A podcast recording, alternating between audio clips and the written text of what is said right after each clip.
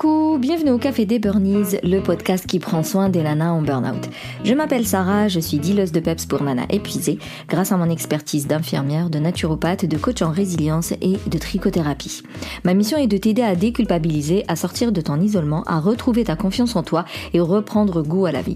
Alors chaque semaine, que ce soit en solo avec une nana inspirante, on parlera dévalorisation, échec, harcèlement, mal-être, mais aussi résilience, espoir, épanouissement, reconversion et bien sûr trichothérapie.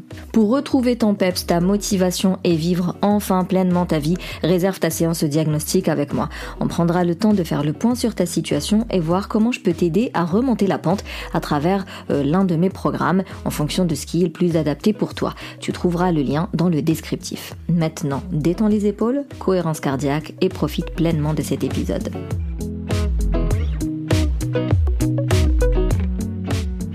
Alors aujourd'hui, on va parler de l'autocompassion. L'autocompassion, ce truc que tu ne sais pas faire, euh, ce truc que tu n'as jamais appris à faire, et pourtant ce truc qui est super important dans les moments difficiles. Parce que, euh, bah, on va refaire le refrain, hein. nous sommes dans une vie ou dans un monde où, où la pression, la pression, la pression, le stress, euh, le comment dire ça, le le fait de devoir réussir euh, selon euh, la définition de la réussite euh, du, collectif là. Alors je sais pas qu'est-ce qui en a parlé en premier hein, qu'est-ce qui a dit que la réussite c'était d'avoir une maison une voiture un mariage des enfants et, et, le dernier iPhone je sais pas d'où ça vient exactement mais en tout cas on se retrouve là dedans aujourd'hui et du coup on a une pression de réussir tout le temps la hantise d'échouer la hantise de, de rater un truc, euh, la, la hantise de devoir recommencer quelque chose. Euh, voilà, faut, faut que tout roule, faut que tout soit parfait. Et donc, apprendre à être bienveillant envers soi-même, ils n'ont jamais appris à être bienveillant envers soi. Et du coup, aujourd'hui, c'est une compétence pour toi qui est juste essentielle, que ce soit pour éviter le burn-out ou pour te reconstruire suite à un burn-out. Alors, qu'est-ce que ça veut dire exactement maintenant, euh, cette fameuse autocompassion? L'autocompassion, c'est l'art de se traiter de la même gentillesse et compréhension que l'on offrirait à euh, une bonne amie, à notre meilleure amie. Euh, il y, a, une doctoresse qui s'appelle Christine Neff, N-E-2-F, qui définit l'autocompassion via trois composantes. Donc, premièrement, c'est la bienveillance envers soi-même euh, versus l'autocritique. Donc là, au lieu de toujours te saboter et te dire à quel point tu es naze et que tu as mal fait, que tu aurais dû faire ci, que tu aurais dû faire ça, ce serait plutôt aller vers plus de, chaleur et de compréhension euh, euh, envers toi-même, être plus compréhensive envers soi-même lors d'un échec ou d'un chagrin, d'une tristesse, une colère, qu'importe, plutôt que d'ignorer cette gentillesse envers toi-même et d'attaquer directement l'autocritique. Le deuxième point, c'est l'humanité, euh, l'humanité commune versus l'isolement. Et ça, on le dit souvent, franchement, mais aucun intérêt à, rester toute seule dans ton coin et euh, à euh, faire semblant que tout va bien et voilà, ne dire à personne, dire à personne que ça va mal et que tu as besoin d'aide et compagnie. Donc reconnaître que souffrir fait partie de la vie, c'est comme ça. Je veux dire, c'est, ça veut pas dire que tu es moins bien que quelqu'un d'autre. Tout le monde souffre à un moment donné dans sa vie. Ça fait partie de l'expérience humaine. Deuxième point, c'est l'humanité commune contre euh, euh, l'isolement. C'est-à-dire que comprendre et reconnaître et accepter que souffrir fait partie de la vie. Ça fait partie de l'expérience humaine, ça fait partie euh, de, notre développement, ça fait partie de notre parcours de vie ça fait partie de ton cheminement et que des fois c'est euh, à travers une souffrance, si ce n'est grâce même à la souffrance, que tu vas développer certaines compétences, que tu vas te dépasser et donc être plus forte qu'avant. Nanana, C'est sûr que euh, on aimerait bien peut-être un monde sans souffrance, ni chagrin, ni échec, ni compagnie, mais à mon avis, euh, il sera pas. Alors, je vais dire un truc, il sera pas aussi réussi que celui-ci. le monde dans lequel on vit est tout sauf réussi, mais je pense que ce sera encore pire. Euh, ce serait plat, euh, on, ne pourra pas euh, exploiter notre intelligence et notre potentiel et notre compétence et évoluer comme on le fait. le troisième point, c'est la pleine conscience contre la suridentification. Qu'est-ce que ça veut dire ce charabia? Ça veut tout simplement dire qu'il faut avoir une approche équilibrée face aux émotions négatives. T'observes tes sentiments, En fait, t'observes tes pensées et tes sentiments sans rentrer dans l'exagération ni euh, dans la dédramatisation. Ça veut dire vraiment avoir euh, autant que possible parce que c'est pas évident d'être objective envers euh, ses émotions, mais il faut voir ces émotions négatives telles qu'ils sont sans complètement être absorbé, ni enfin, sans se sentir dépassé par elles, sans être noyé dedans. C'est ce qui va te permettre de rester bienveillante envers toi-même si tu exagères tes pensées, tes émotions, euh, forcément tu vas être anxiogène envers ta personne, donc c'est tout sauf bienveillant envers ta personne. Si tu dédramatises, ça veut dire que tu négliges tes émotions, que tu prends pas en compte ce que tu ressens. Donc on est, euh, dans tous les cas, on n'est pas dans la bienveillance. Et le fait d'avoir un point de vue le plus objectif sur ses émotions, sur ses sentiments, essayer de les voir vraiment comme ils sont, sans les exagérer, sans les dédramatiser, te permettra d'être bienveillante envers toi-même. C'est très important l'autocompassion euh, envers soi-même, tu l'as compris, parce qu'elle réduit le stress, elle réduit l'anxiété, elle peut réduire la dépression, elle peut éviter tout ça.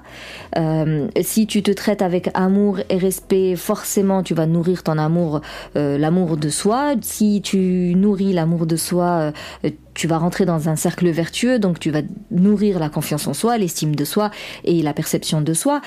Comme dirait le, Dalai Lama, la compassion et l'amour de soi ne sont pas un luxe, mais les fondements de notre bien-être. Donc en gros, tout démarre de là.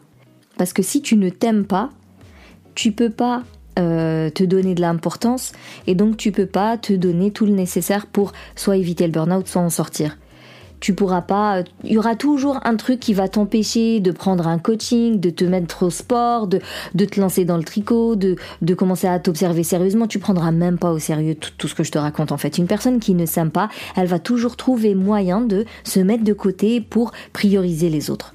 Donc euh, finalement, l'autocompassion va t'aider à t'aimer.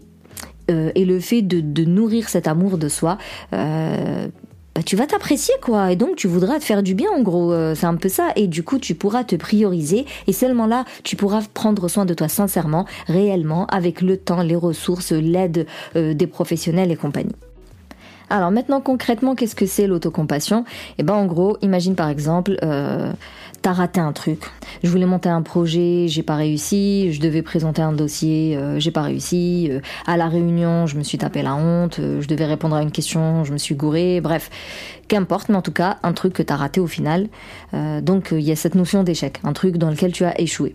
Au lieu de te critiquer, et ça sévèrement, euh, en mode j'aurais dû faire, j'aurais dû dire pourquoi c'est comme ça, je suis trop nulle, euh, je suis pas belle, euh, j'avais pas le bon truc, pas le bon matériel, j'aurais dû voilà, si si si si. Accorde-toi de l'empathie, mais vraiment qu'est-ce que tu te demandes comment tu peux t'aider à aller mieux? En fait, c'est ça. Au lieu de de t'achever au sol, parce que généralement quand t'as échoué le truc, t'es déjà pas bien, et ben là tu dis bon là je vais pas bien, qu'est-ce que je peux faire pour aller mieux? Ça ne veut pas dire que mon échec, je vais jamais lui accorder de, l'attention dans le sens où je vais l'analyser, encore une fois de la manière la plus objective qui soit, pour réajuster, parce que certainement j'ai dû faire une erreur quelque part, mal entendu un truc, euh, j'ai toujours une part de responsabilité quoi qu'il arrive. Donc au début, je vais mal, je commence pas à me lapider, je vais plutôt euh, chercher comment faire pour aller mieux. Une fois que je retrouve un peu de, de, peps entre guillemets, un peu d'énergie. Là, je vais aller reprendre mon expérience ratée entre guillemets et je vais l'analyser, réajuster pour recommencer et pourquoi pas réussir la prochaine fois. Après, encore une fois, euh, ça a l'air facile, dit comme ça, mais en réalité, c'est tout un travail sur soi. C'est ce que je fais, euh, par exemple, avec les, les, filles que je coach. Euh, c'est ce que tu vas trouver dans les exercices si tu prends un de, de mes programmes en ligne. Donc ça, c'est le fameux travail à faire sur soi, en tout cas une des parties, et ce qui peut t'aider Bien évidemment, c'est pratiquer de la méditation, euh, tenir un journal, euh, que ce soit un journal intime, de gratitude, d'observation, qu'importe, mais en tout cas écrire et donc te poser des questions, te reconnecter à toi, euh, savoir ce que tu as ressenti, ce que tu as aimé, ce que tu pas aimé et sortir tout ça de ta tête, écrire, avoir des affirmations positives. Encore une fois, les affirmations, les affirmations positives fonctionnent seulement si elles sont associées d'actions des affirmations positives toutes seules, ça fait que dalle, ça fait rien du tout. si tu veux qu'une affirmation positive soit efficace, faut qu'elle soit associée à une action. Apprendre à te pardonner, donc revoir ta notion d'échec, revoir ta notion de réussite et apprendre à, accepter d'échouer finalement et de se dire ok c'est pas grave, la prochaine fois ce sera mieux. Cultiver des, routines self-care, ça, c'est un truc qui va nourrir le bien-être, la confiance en soi, l'estime de soi, l'amour de soi. Donc, ça ne peut que t'aider à être autocompatiente euh, envers toi-même. Et bien sûr, il y a le recadrage aussi. C'est un exercice euh, colossal que je fais avec les filles. C'est euh, être consciente en fait au quotidien pour remarquer quand tu es dur avec toi-même et dès que tu percutes que tu es dur avec toi-même, hop, tout de suite, tu remplaces les, les, pensées limitantes, les croyances limitantes, auto-sabotage et autres par des, des paroles bienveillantes et aidantes. La pleine conscience, clairement, c'est un outil très très important euh, dans le travail euh, sur soi pour, euh, pour revoir sa notion, pour revoir sa façon d'être au quotidien et sa façon de faire au quotidien. Alors il y en a qui vont te dire, tu peux t'écrire une lettre de compassion à toi-même. T'exprimes vraiment ta, comme si tu écrivais à quelqu'un d'autre, mais en réalité c'est à toi, la lettre elle est à toi, et tu peux la lire, cette lettre, à chaque fois que, que tu te rends compte que tu es trop dur avec toi-même. Ça peut être de la visualisation. C'est vraiment un peu c'est de la psychologie positive au final, euh, où tu peux cultiver une version de toi-même pleine de compassion envers toi-même dans ta tête, dans ton imaginaire. Et à force de répéter cette scène dans ta tête, bah, ton cerveau il va l'automatiser en pensant que c'est une réalité et tu auras beaucoup plus de facilité par la suite à être euh, compatissante envers toi-même. Et bien sûr, être entouré de personnes bienveillantes. Bien évidemment, les relations sont très importantes, notre environnement est très important, nous sommes des animaux sociaux et donc soit tu as des gens... Euh, il y avait une image, je l'ai vue il y a pas longtemps sur Insta, elle avait montré deux, deux clémentines. Donc tu avais deux photos. La première photo, tu as une clémentine pourrie une clémentine saine, mais elle se touchait pas. La deuxième photo, tu deux clémentines pourries, mais elles se touchaient bah, à l'endroit où en fait elles, elles étaient pourries toutes les deux. Donc en gros, une personne toxique, malveillante, mauvaise, méchante, négative aussi, et le fait que tu sois à plein temps avec eux, bah, malheureusement tu peux être contaminé comme cette clémentine qui, lorsqu'elle touche un autre fruit, bah, elle va le contaminer aussi. Alors que la première photo, les clémentines, elles étaient séparées, elles ne se touchaient pas, bah, il y en avait une pourrie et une euh, pas pourrie. Donc euh, l'environnement très très important euh, à analyser. Si les personnes qui t'entourent sont bienveillantes, encourageantes, pleines de peps et, voilà qui tirent vers le haut, c'est très bien. Si tu vois que l'environnement il te tire vers le bas, bah, il y a du tri à faire. Pour finir, je dirais que l'autocompassion n'est pas un luxe, et n'est pas un acte égoïste. C'est vraiment euh, la base de la base de la base pour aller vers une vie harmonieuse et épanouie. Et c'est pas euh, c'est pas des paroles en l'air euh, genre marketing, dev perso, tirer par les cheveux. C'est réel quoi. Qui n'a pas le, enfin, qui ne mérite pas d'être épanoui, qui ne mérite pas d'être heureux. Et je suis désolée, il y a plein de gens épanouis et heureux. Donc pourquoi est-ce que toi tu ne tu ne l'es pas? Je veux dire, il n'y a pas de raison pour que toi tu restes à galérer, à survivre vivre au quotidien euh, en pensant que euh, l'harmonie, l'épanouissement, euh, le bonheur et tout ça c'est pour les autres. Non, c'est pas pour les autres purée, c'est pour tout le monde. Mais c'est clair que des fois, il faut passer par cette traversée du désert, c'est-à-dire euh, rassembler tout le courage que tu as en toi pour te dire je suis importante, je suis euh, une priorité dans ma vie, je mets de côté plein de choses en stand-by, je vais m'occuper que de moi, euh, je fais appel à tous ceux qui pourraient m'aider et seulement après je reviendrai vers tout ce que j'ai mis en stand-by c'est la partie la plus difficile en réalité parce que une fois qu'on commence les coachings et tout, franchement, on, on fait que évoluer et grandir tout ensemble. Et à la fin, euh, généralement, les filles, elles me disent, mais si j'avais su, je l'aurais commencé bien avant, quoi. D'ailleurs, ça me fait penser pour le coaching de groupe, à chaque fois, elle flippe. Elle avec S, hein. Parce que voilà, la fatigue, le stress, enfin, le burn-out en fait fait que t'as tellement pas confiance en toi que t'as peur de tout, t'as confiance en personne et euh, t'as tellement peur du regard de l'autre que t'oses pas. Et au final, au bout de 3-4 mois, mais en fait, euh, quand je leur dis alors qu'est-ce que vous avez apprécié dans le programme, elles me disent toutes, mais les séances de groupe, c'était le plus intéressant, quoi. Donc vraiment, les filles, il faut se lancer, faut vous dire que y a, c'est la manière la plus rapide et la plus efficace finalement. Donc pensez à vous, prenez soin de vous et faites appel aux professionnels. Et si vous avez des questions, surtout sollicitez-moi. En tout cas, merci plus plus pour votre écoute. Si vous voulez soutenir le Café des Burnies, vous pouvez me laisser un avis et me mettre 5 étoiles sur la plateforme d'Apple Podcast. Vous pouvez partager le podcast tout autour de vous, on sait jamais le bien qu'il peut faire.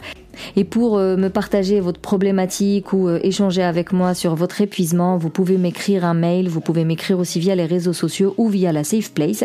Sinon, on se capte la semaine prochaine pour un nouvel épisode. Et d'ici là, boostez votre feeling good.